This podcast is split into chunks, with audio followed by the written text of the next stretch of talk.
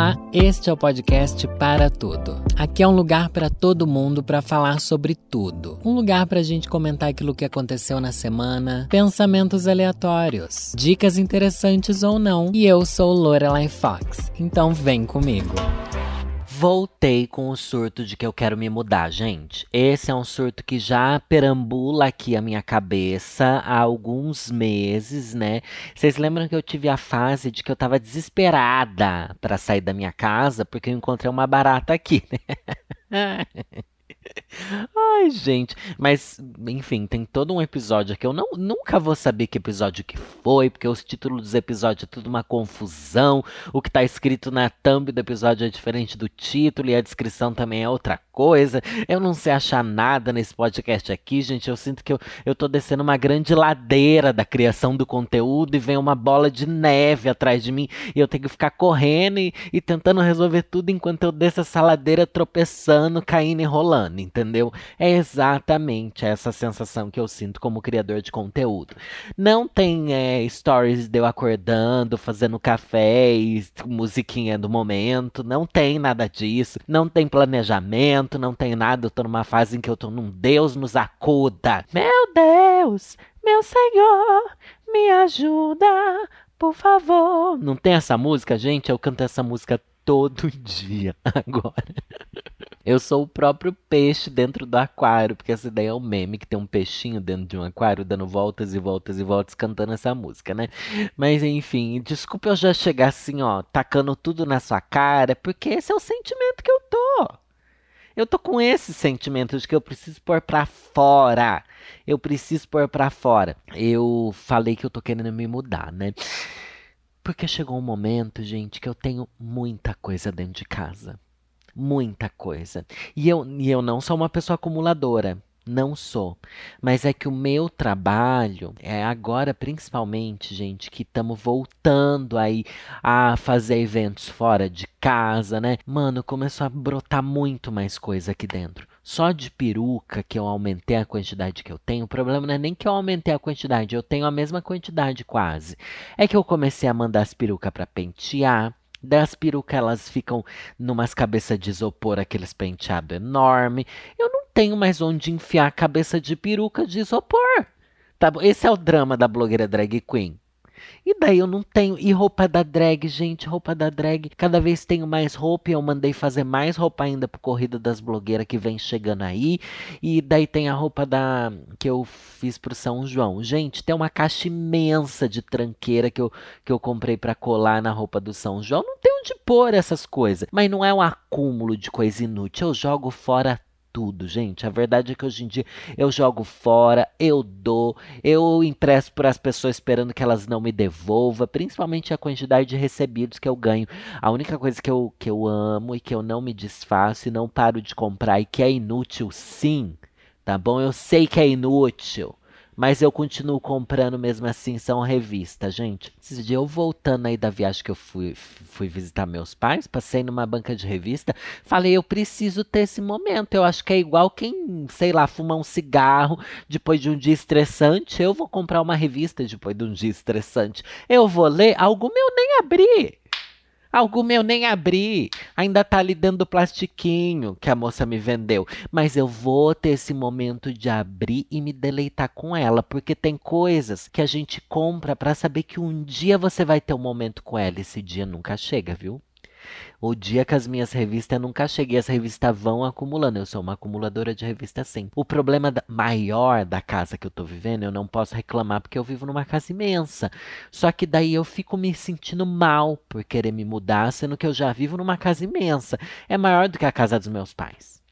Mas, gente, dentro da minha casa tem que ter o lugar para eu me montar e guardar as roupas da drag, o lugar para eu gravar vídeo, o escritório. Eu não tenho escritório todo dia eu pego, enfio as coisas tudo em cima da mesa da sala, que é da sala de jantar. Aqui não é uma sala de jantar, é uma parte aqui que tem uma mesa para eu comer, né?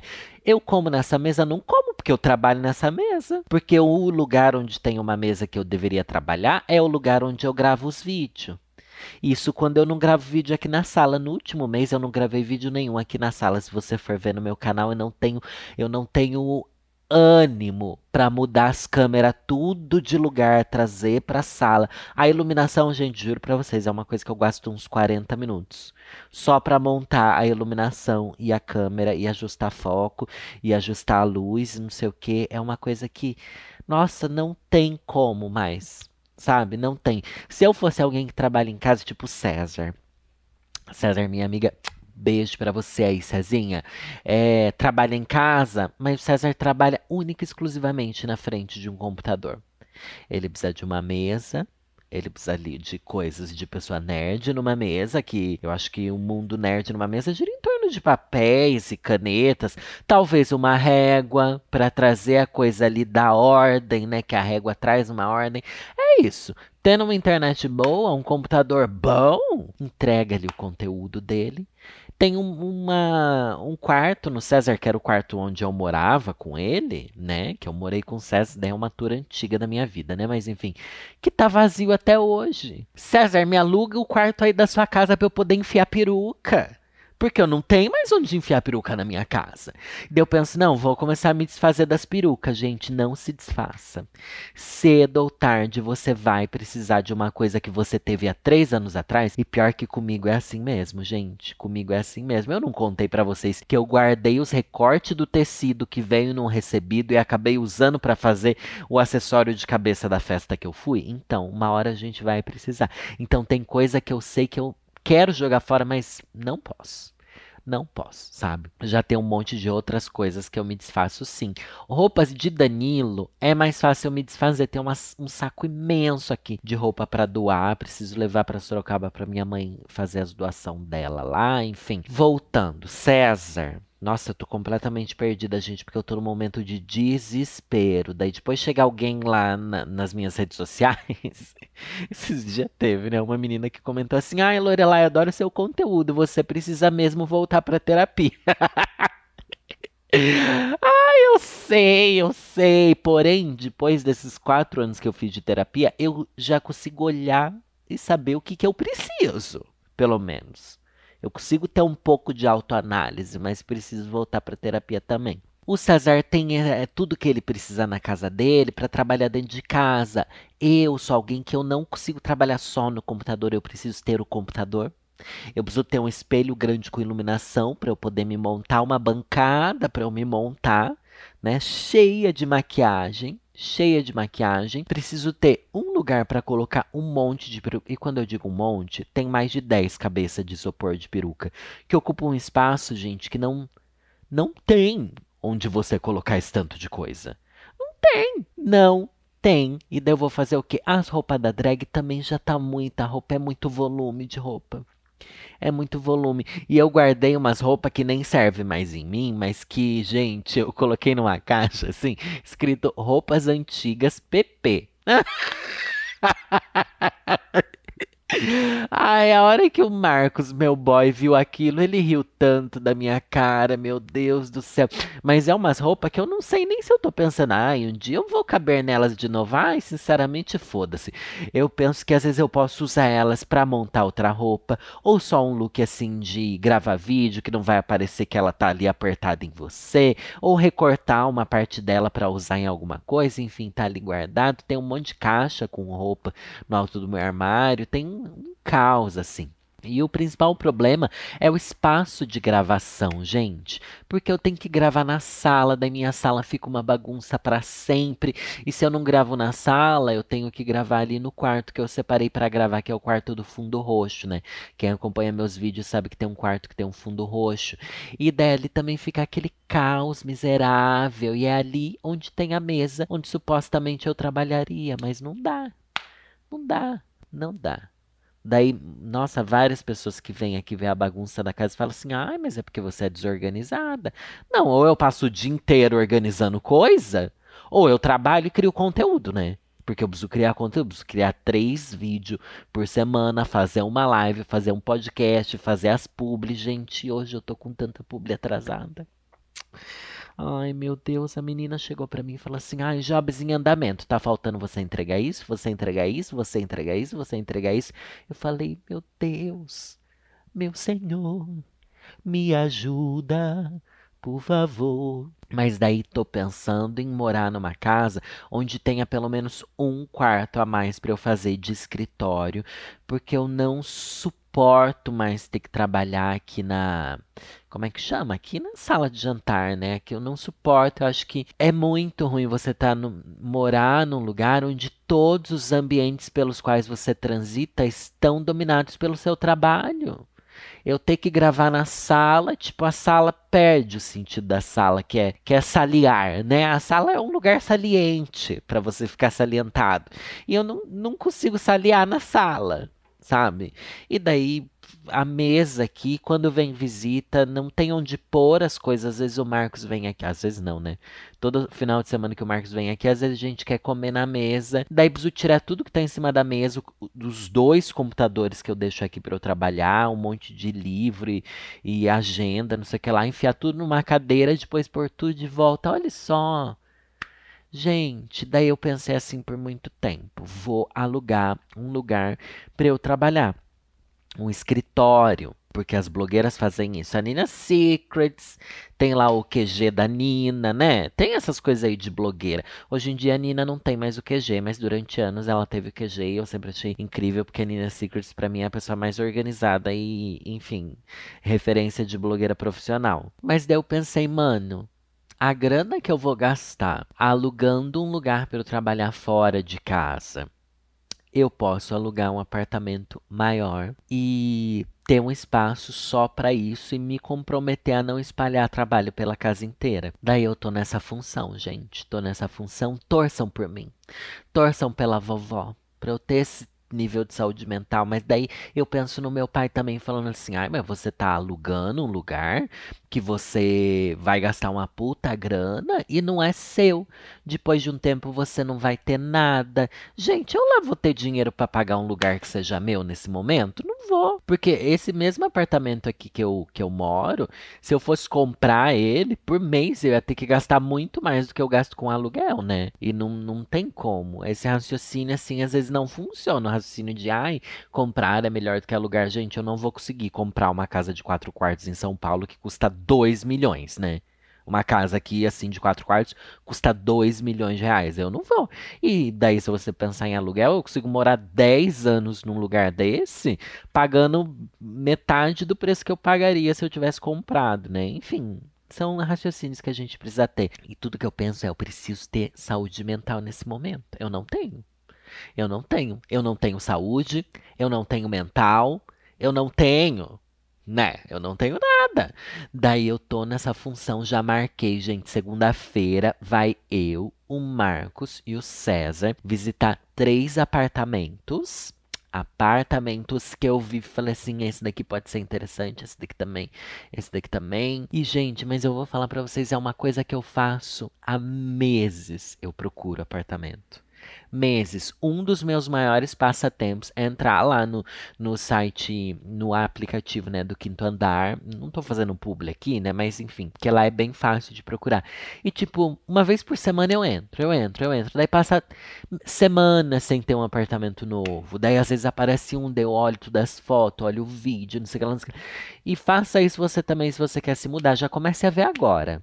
Comece a ver, comece a ver, comece a ver, comece a ver. Uma hora vai aparecer algum que você queira visitar, apareceu para mim. Agora é rezar para que eu goste desses apartamentos e para que dê certo eu me mudar. Porque é engraçado, gente, que eu também, uma coisa que eu reparei, eu deveria falar isso na terapia. Eu não me sinto não sei, eu não tenho uma sensação de, de lar nessa casa ainda. Faz dois anos, indo para três anos que eu. Deixa eu ver, 2019. Eu, eu me mudei aqui no meio de 2019, até o mês de 2020, até o mês de 2021, até o mês de 2022. Tá fazendo três anos que eu moro aqui, mas eu não tenho uma sensação de lar ainda. Eu tenho uma sensação de. Não sei. Será que existe essa sensação de lar também? Eu não sei, né? Porque eu nunca morei sozinho antes. Existe? Existe a sensação de você sentir que você pertence a esse lugar? Não sei se isso é uma ilusão. Também que eu já ouvi falar e na verdade não existe. Mas uma coisa que eu reparo, que eu queria falar na terapia, é que eu não sonho que eu estou nessa casa. Eu acho que se você sente que você mora em um lugar, você vai sonhar ali dentro, né? Ou não? Você sonha que você está dentro da sua casa? Eu não sonho que eu tô dentro dessa casa. Eu acho que eu sonhei pouquíssimas vezes. E olha que coisa bizarra, como na verdade os sonhos trazem traumas que a gente tem de infância e blá blá blá. A maior parte dos meus sonhos, eu sonho que eu tô morando na casa que eu morei quando eu era criança. Tem alguma coisa aí no nosso subconsciente que ficou preso lá naquela casa de criança. No nosso, né? Tô te jogando aqui no meu problema mental, né? Mas na verdade. Mas na verdade sou eu que tenho esse problema. Você sonha que você mora onde? Eu acho que essa é uma pergunta imprescindível pra gente continuar esse podcast aqui. Você sonha que você mora onde? Hoje eu sonhei, gente, que eu tava dentro do jogo do Elden Ring. Voltei a jogar Elden Ring, aquele jogo que eu só morro, morro, morro, morro, morro, morro. Daí eu falei que eu parei um tempo pra uh, assistir Game of Thrones e maratonar. Daí eu voltei a jogar Elden Ring agora. E nossa, tô viciadíssima, viciadíssima e pipipi popopô. Consegui voltar a jogar melhor do que eu jogava antes. Vocês acreditam? Ai, consegui, não sei por quê. Acho que precisava dar uma pausa, assim, e acreditar no meu potencial. Até para isso eu preciso de um de terapia, até para jogar videogame. Mas enfim, daí eu sonho que eu tô dentro do jogo. Nossa, é uma coisa bizarra. Por quê? Eu já falei isso aqui antes. Eu acho que eu não tenho vida fora daqui de dentro de casa. Eu não tenho. Antes eu saía muito, todo final de semana eu saía. Hoje em dia eu não saio mais. Hoje em dia essa parte de mim morreu. Não é estranho? Porque eu jurava que eu ia ser a pessoa baladeira para sempre, blá blá blá. E não sei, depois da pandemia eu não. A minha preguiça imensa de sair de casa. Antes eu adorava sair todo dia para almoçar na padaria. Daí eu passava nos mercadinhos que tem aqui embaixo, via uma coisinha, via a outra. Hoje em dia eu quero morrer só de pensar nisso. A última coisa que eu quero é sair de casa, mas daí a gente fica preso aqui. Só que mesmo estando preso aqui, eu não sonho que eu tô aqui. Eu sonho com a minha fuga dessa realidade. E minha fuga dessa realidade é o quê? É o videogame. É o Elden Ring. Eu também já sonhei que eu tava naquele Phoenix. É, como é que é? Immortals Phoenix Rising. O outro jogo que eu tava viciado tempos atrás. Eu sonhava que eu tava dentro do jogo porque era para lá que eu ia para fugir da realidade. Para onde você vai para fugir da realidade? Tenho assistido seriados, né? Acabei de assistir Stranger Things e tal, mas não não me pega igual videogame, não. Videogame pega pesado dentro da minha cabeça, porque você sente que você tá ali dentro, né?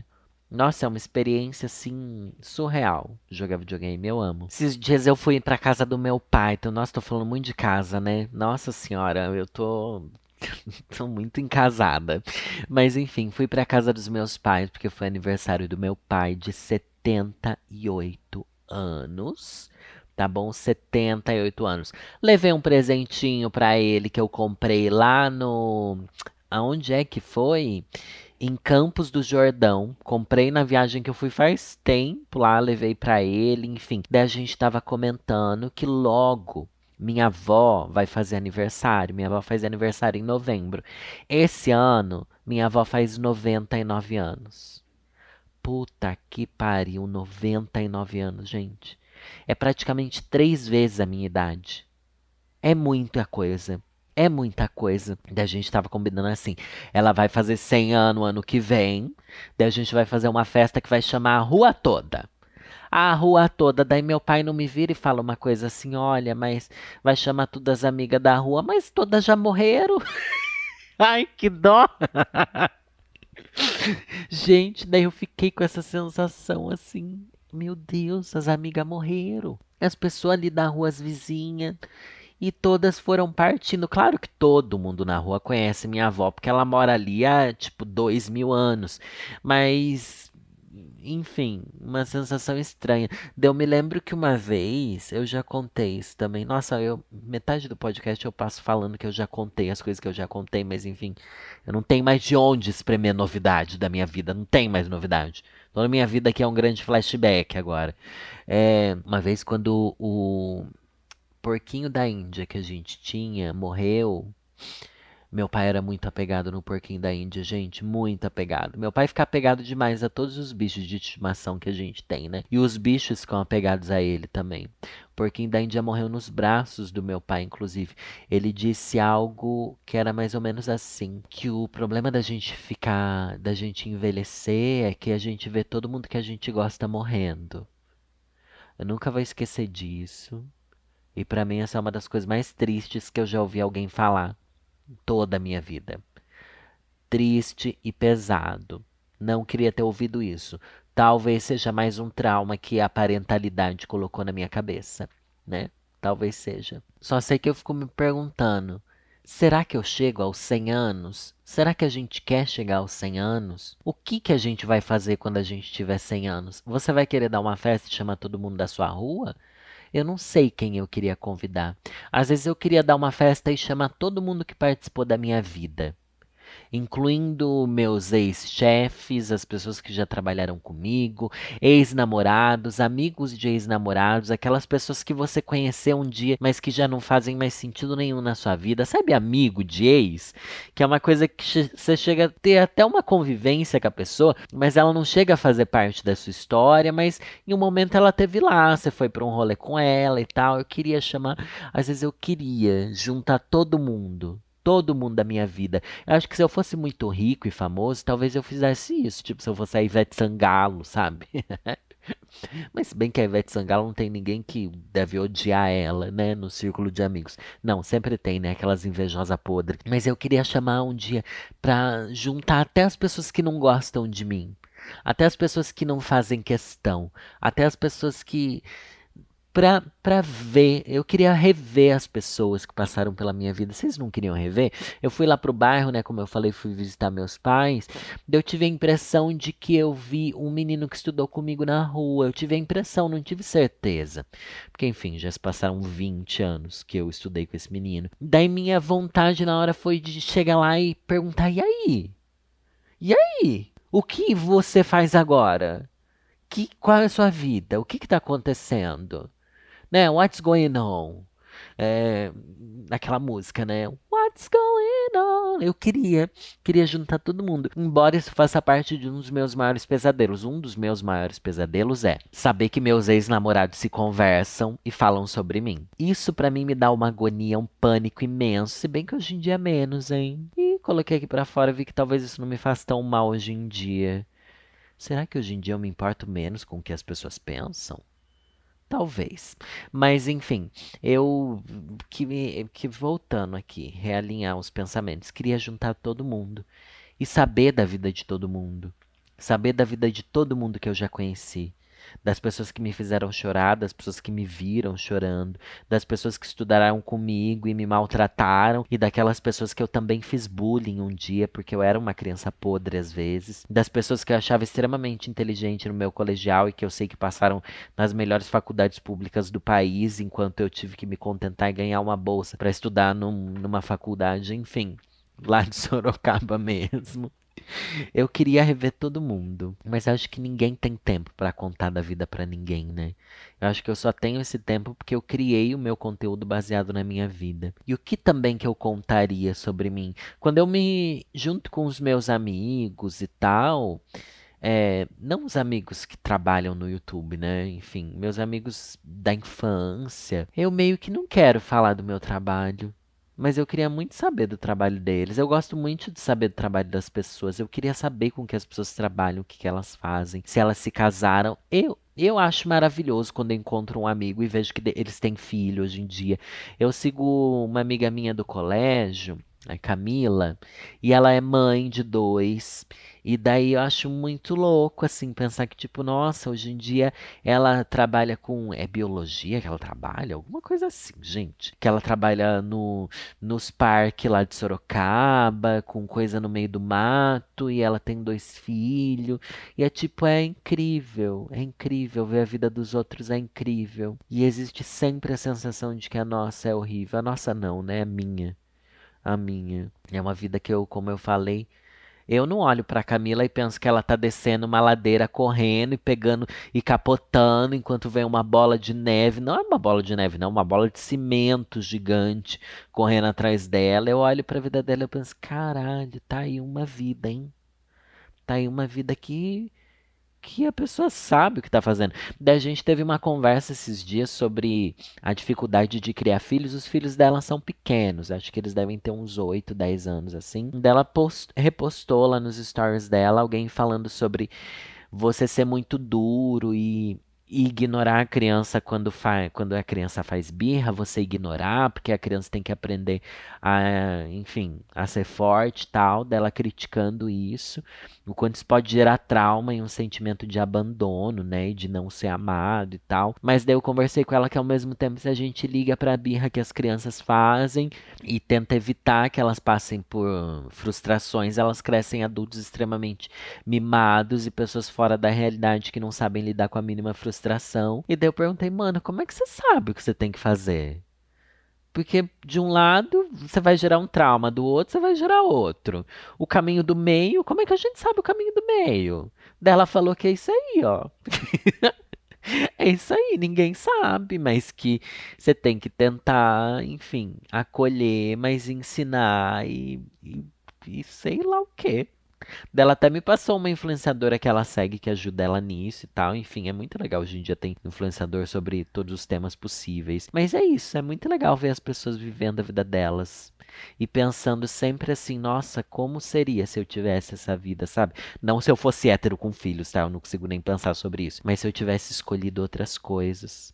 Enfim, no momento que eu quero é me mudar de casa. Será que eu quero me mudar de casa, na verdade, para eu fugir das coisas que me atormentam aqui, achando que em outro lugar eu vou achar felicidade ou que eu vou fugir das coisas que me atormentam aqui? Eu acho que não, porque tem essa questão prática muito grande do espaço que eu preciso ter para viver e para trabalhar que eu não tenho, né? E daí eu penso assim, nossa, eu trabalho tanto, tanto, tanto, tanto. No último mês de junho, gente, nossa, eu me esfolei de uma tal forma e nem vou me dar ao luxo de poder ter um lugar maior para eu ter mais conforto. Eu acho que chegou esse momento, hein?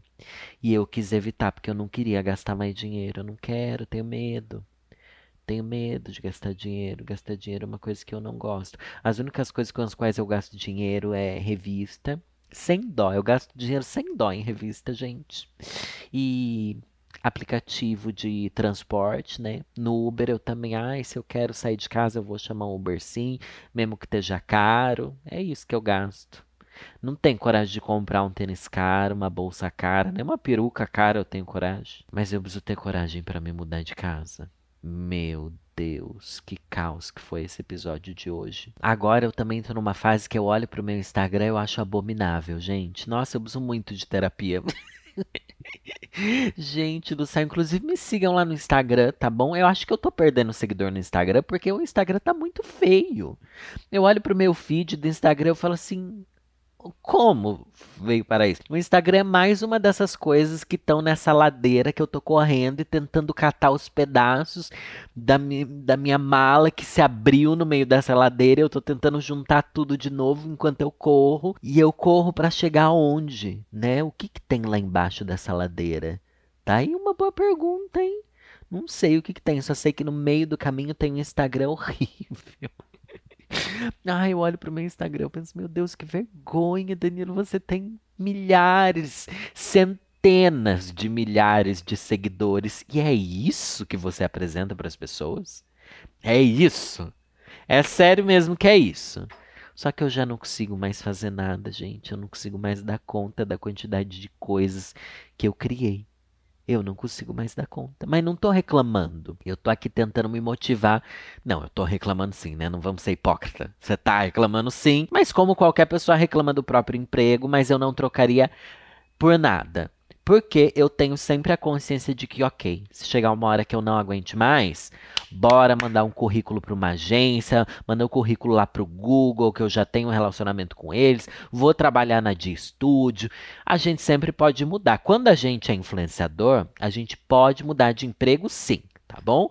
Acho que tem muito mais portas abertas pra gente, mas eu não consigo me imaginar fazendo outra coisa. Então eu vou tentar fazer com que o que eu faço seja muito confortável e feliz, tá bom? Eu tava ouvindo esses dias músicas aleatórias brasileiras e eu encontrei uma música que talvez descreva muito o meu sentimento agora e eu vou ler ela para vocês. O nome é Ouro de Tolo tolo. Não é ouro de tolo, essa burra. É ouro de tolo, do Raul Seixas. Inclusive, eu tô pensando em fazer um vídeo sobre Raul Seixas ser satanista e todas as mensagens subliminares que envolvem as músicas dele. Aí seria legal, não seria? Vitor, já anota essa ideia aí pra gente fazer mês que vem. Acho que pode ser bem legal. Então vamos lá pra música e. Nossa, essa música é sensacional. Eu devia estar contente porque eu tenho um emprego, sou o dito cidadão respeitável e ganho quatro mil cruzeiros por mês. Eu devia agradecer ao Senhor por ter tido sucesso na vida como artista. Eu devia estar feliz porque eu consegui comprar um Corcel 73. Eu devia estar alegre, satisfeito por morar em Ipanema depois de ter passado fome por dois anos aqui na cidade maravilhosa. Ah, eu devia estar sorrindo e orgulhoso por ter finalmente vencido na vida. Mas eu acho isso uma grande piada e um tanto quanto perigosa. E eu devia estar contente por ter conseguido tudo o que eu quis, mas confesso, abestalhado, que eu estou decepcionado. Porque foi tão fácil conseguir, e agora eu me pergunto: e daí? Eu tenho uma porção de coisas grandes para conquistar e eu não posso ficar aí parado. Eu devia estar feliz pelo Senhor ter me concedido domingo para ir com a família no jardim zoológico da pipoca aos macacos. Ai, mas que sujeito chato sou eu, que não acha nada engraçado, macaco, praia, carro, jornal, tobogã. Eu acho tudo isso um saco. É você olhar no espelho, se sentir um grandíssimo idiota saber que é humano, ridículo, limitado, que só usa 10% de sua cabeça animal. E você ainda acredita que é um doutor, padre ou policial que está contribuindo com a sua parte para o nosso belo quadro social. Eu é que não me sento no trono de um apartamento com a boca escancarada, cheia de dentes, esperando a morte chegar porque longe das cercas embandeiradas que separam quintais, no cume calmo do meu olho que vê, assenta a sombra sonora de um disco voador. Ah, é, eu que não me sento no trono de um apartamento com a boca escancarada, cheia de dentes, esperando a morte chegar. Porque longe das cercas embandeiradas que separam quintais, no cume calmo do meu olho que vê, assenta a sombra sonora de um disco voador.